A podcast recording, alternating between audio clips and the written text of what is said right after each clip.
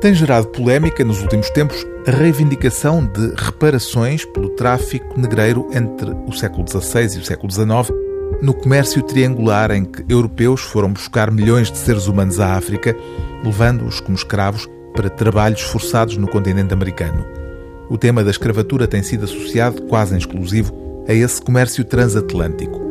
O que este livro do antropólogo e economista franco-senegalês Tidiane Diaye vem revelar é que antes desse tráfico liderado por europeus, os povos africanos estiveram sujeitos a um outro surto esclavagista.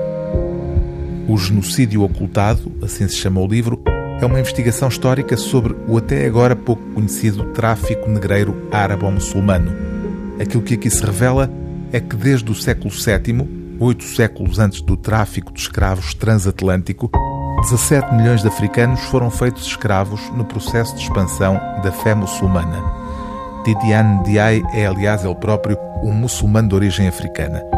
O tema tem sido ocultado, denuncia o autor, mesmo em África, numa espécie de síndrome de Estocolmo à africana, o que se explicará, segundo o investigador, porque no mundo árabe ou muçulmano nunca se privilegiou a tradição crítica e ainda menos autocrítica. É mais do que tempo, conclui Tidiane Diaye, de o genocidário tráfico negreiro árabe-muçulmano ser examinado e debatido ao mesmo título que o tráfico transatlântico.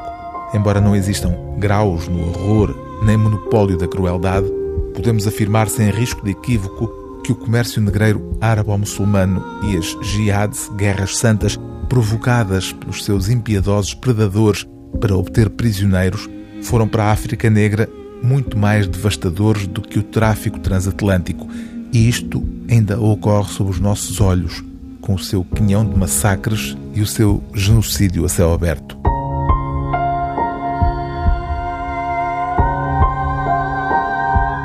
O livro do dia TSF é O Genocídio Ocultado, de Tidiane Diaye, tradução de Tiago Marques, edição Gradiva.